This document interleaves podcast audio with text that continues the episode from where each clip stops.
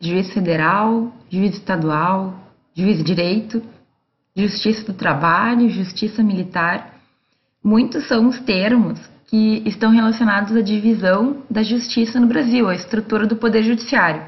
Hoje eu vou explicar rapidinho um pouco sobre isso.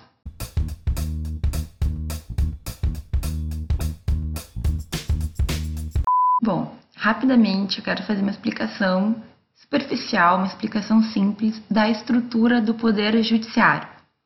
Claro que cada um desses pontos é, pode ser aprofundado, enfim, a Constituição ela traz especificamente muitos detalhes, outras leis também vão definir algumas questões, mas o que a gente tem que ter em mente é de que forma que, é, esqueleticamente, digamos assim, de que forma é o esqueleto, a estrutura desse poder que é tão importante para um estudante de direito. Aqui em tela eu coloquei a estrutura básica do Poder Judiciário, que a gente pode perceber que vai ter vários elementos que vão formar.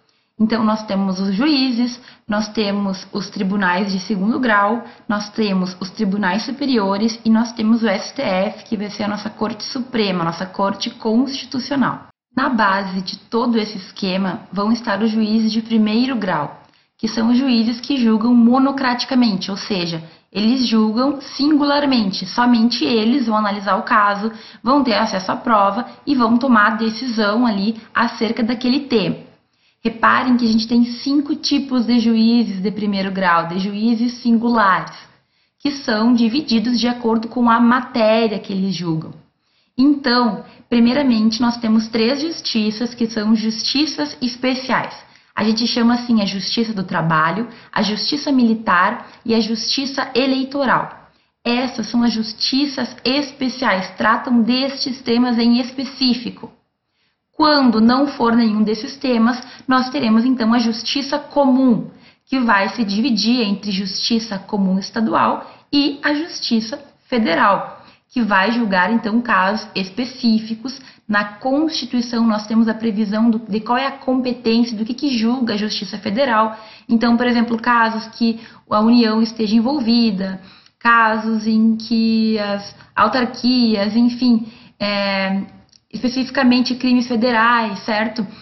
Esses casos estão pré-definidos na Constituição Federal.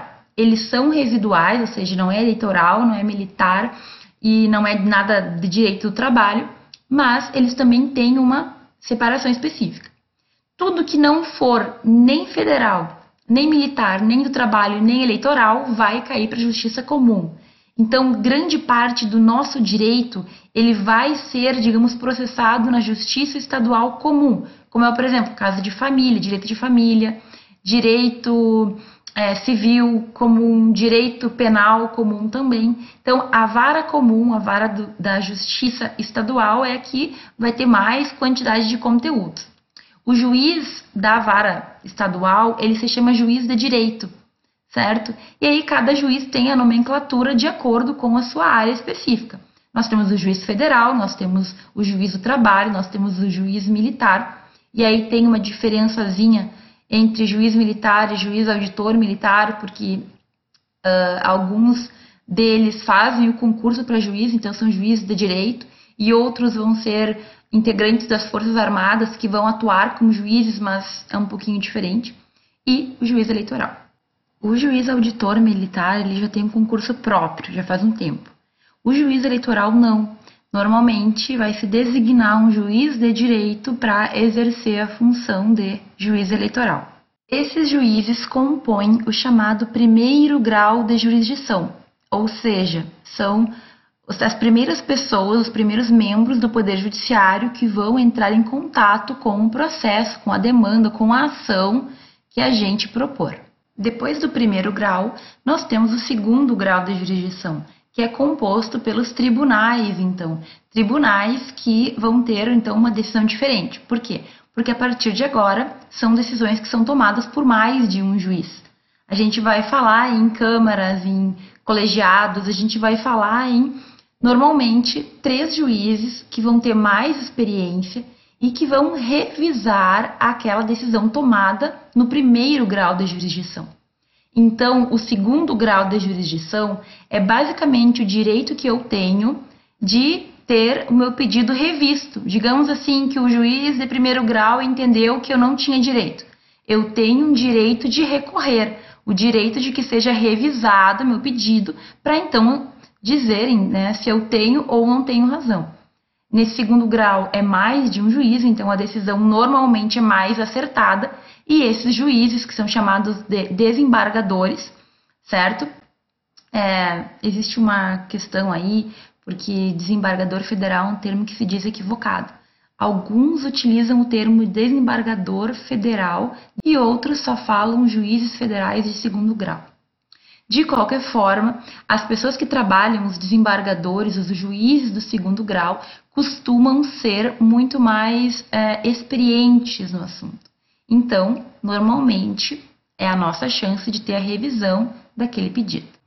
Vocês devem ter percebido que cada tribunal normalmente vai ter uma divisão por região, né? Tanto no trabalho, como eleitoral, como federal também é por região. O Tribunal de Justiça, ele se vincula ao Estado. Então, o Tribunal de Justiça do Estado X ou então do Distrito Federal, que não é um estado, enfim.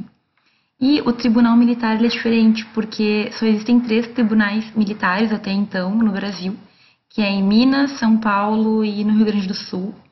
Uh, é uma justiça diferente, né? Uma justiça especial que ainda vai crescer muito, eu imagino. Mas por enquanto existem somente três tribunais é, vinculados ao Estado no âmbito militar. E depois do primeiro e do segundo grau de jurisdição, o que, que vem? Os tribunais superiores. Não existe terceiro grau de jurisdição. Esse é um termo muito equivocado. Por quê? Porque os tribunais superiores, eles não vão estar ali para revisar os pedidos das pessoas. Eles apenas estarão, eles apenas vão analisar casos em que exista problema com, problemas com leis, certo? Com leis federais, com leis específicas daquele daquela justiça que se está discutindo. Então vejam, não são cortes de revisão. Os tribunais superiores não vão se prestar a revisar meu pedido para ver se eu tenho direito ou não. Até o segundo grau de jurisdição, nós temos isso. Acabou o segundo grau de jurisdição, já se trata de questões de direito. Então, eu não vou discutir os meus fatos, eu não vou discutir o meu problema. Eu vou discutir a questão de uma lei ser aplicada ou não, mas não em razão do meu caso específico. Isso é bem complicado, temos que ter uma conversa, um aprofundamento, mas saibam por enquanto que não existe terceiro grau de revisão, não existe terceiro grau de jurisdição, eles não vão revisar os casos que até então foram julgados. E por fim está o nosso Supremo Tribunal Federal, a nossa corte máxima, aquela que vai ser a guardiã da Constituição Federal e que vai julgar temas que dizem respeito então à Constituição.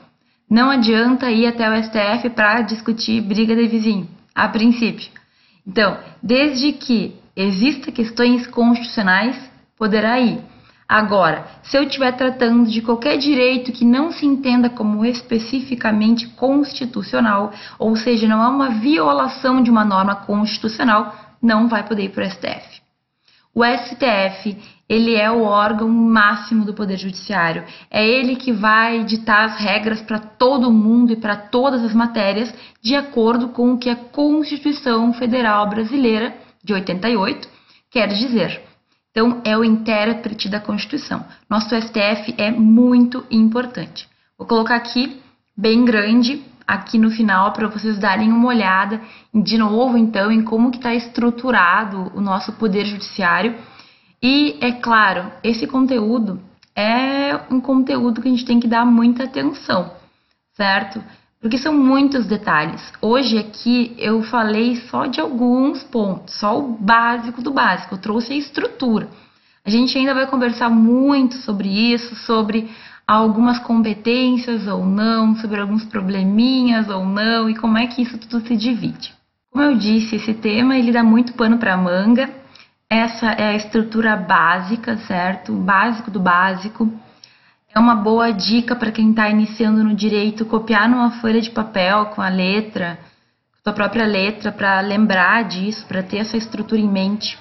É bem importante entender ela, por mais que a gente não saiba os detalhes, se eu souber mais ou menos como se estrutura, vai facilitar muito a minha vida. E por hoje é só. Espero que vocês tenham gostado do vídeo aqui na minha sala na Universidade de Sevilha. E se ficou alguma dúvida ou se vocês têm alguma sugestão, por favor, comentem aqui embaixo.